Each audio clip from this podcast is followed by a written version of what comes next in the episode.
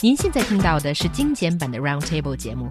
想收听并下载一小时完整节目，可以打开网站 c r i e z f m dot com，点击 Roundtable。Podcast 用户可以搜索“圆桌会议”。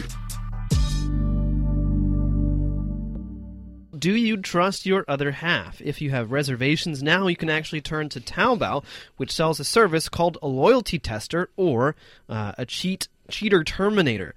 the idea is simple. It is to hire a man or a woman to seduce and flirt, or actually the other way around, probably flirt and seduce your partner and see if um, they take the bait and try to uh, make further moves. So, um, what exactly is the service? How, do, how exactly does it work?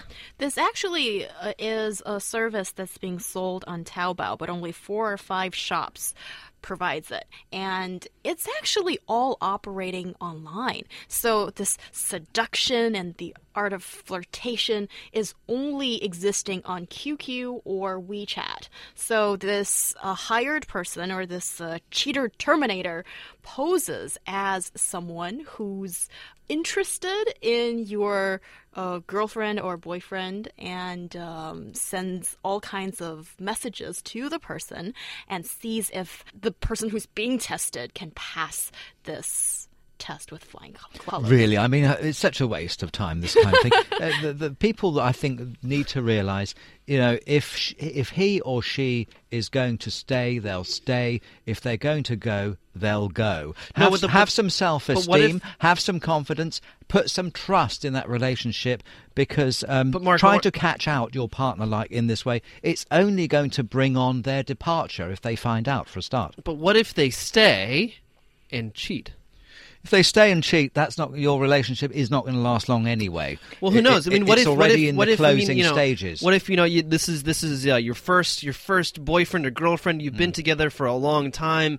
The relationship starts to break down a little bit, but you really love them, and you think they might be cheating, but you're not really sure, and you really want to stay with them, but then then you feel like you're not sure if you can trust them, and so maybe this is a good idea. You said it. The trust has already gone. That relationship is already over. But what if you, but maybe you just need that final little push to, to break up with them. right? Spying on them isn't the right way to regain their trust. This isn't spying. No, this it's is n- this it- is this is like it's, it's, it's, it's like Well, uh, is it hiring a private detective to see if your wife or your husband is cheating on you. Rather, and so they're going to be taking pictures. The PI will be taking pictures, whereas Yeah. this person is is pretending But, to. it, but if you have be cause to think that they might be, the trust has already evaporated from that relationship. Yeah, I think certainly there the trust has been shaken, and it seems like it could be the final resort to the sort straw of that breaks the camel's back, yeah, and to figure out whether you want to leave this guy or not. But or girl. Oh, or, or or girl. yes. But still, according to the uh, user responses, is mainly women. So Mm-hmm. girls tend to be a little bit more insecure in Ex- this insecurity, area, or guys are just behaving horribly across Let's- board. no, no, no, no, and, no, no, no, no, and no. or. Some guys develop a bad reputation for the rest of you guys. I think that's what it is. I think that's what it is too. No, and it's just it's so just you two agree with me? It's just funny Okay. because I mean, apparently one service says that they've tested 50 men, and they say the ratio of bad to good men was nine to one. But again, this is a very this is a very specific subset of relationships where you know the girl ha- already has a reason to be suspicious. She's already suspicious. As Mark said, the trust is already evaporated to a certain degree. or some girls are just insecure. Maybe Very there aren't mm-hmm. there aren't even negative signs, but they just want to push it and know, and that's really bad. That's this Yeah. sort of service. I feel is mm-hmm. just mm-hmm. sort of like a recipe of disaster well, for also, your well, relationship. also, I wonder. I wonder in some ways if it's uh, a problem with with the dating market, right? Because I mean, like in the U.S., for example, usually if you go on one or two dates, you have you're having a good time, but unle- until you have the talk, right? Until you have the talk.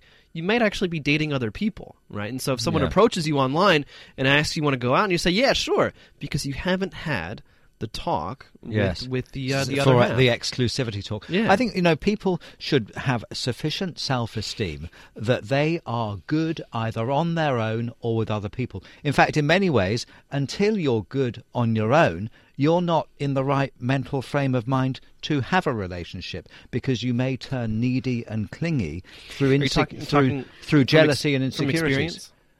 Uh, It yes, sounds I very am- I- I, first-hand. am. I'm, I'm, I'm good on my own or, or with somebody else, John. I, I, I have the confidence to either be single or be in a relationship. Okay. But my world doesn't crumble if the relationship does. And I think this is why relationships crumble. People aren't ready for it because they're not comfortable with themselves yet. or they're they were all right going into a relationship, but then things didn't go that well, They can and then come they over as- change, and then Yeah, they can- confidence Ch- crumble. People can change, but equally going into a relationship if you're needy and clingy and insecure and have low self-esteem, it's a recipe for um, disaster as far as that one of one of relationship our one of goes. our WeChat listeners, uh, Chingbo, says that um, this type of service exists because it's to check before you get married. Because once you get married, you shouldn't get divorced.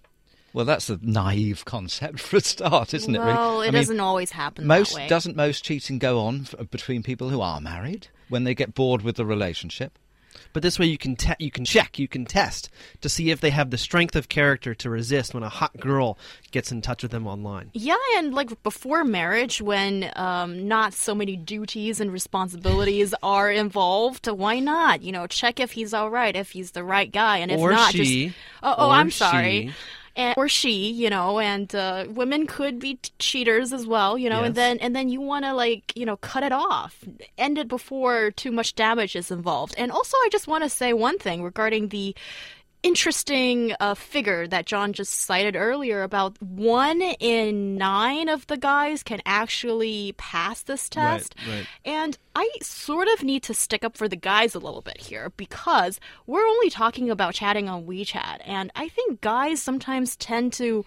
Okay, See if you guys agree with this or not. Might not think that it's all cheating if you're just sort of flirting Well, it's not- I using mean- Oh, words this is the on definition. WeChat. Yes, this is the definition of what is cheating, and I think men and women have very different Right. ideas about Yes. what constitutes cheating. Well, yeah. If you ask most men, cheating cheating would would uh, have to have some type of physical consummation. where- whereas I- I- for I would agree, many yes. women would say that cheating can actually occur before that. I mean. I think some women would say that you can cheat just by simply looking at another woman in the street. that's going too far, though.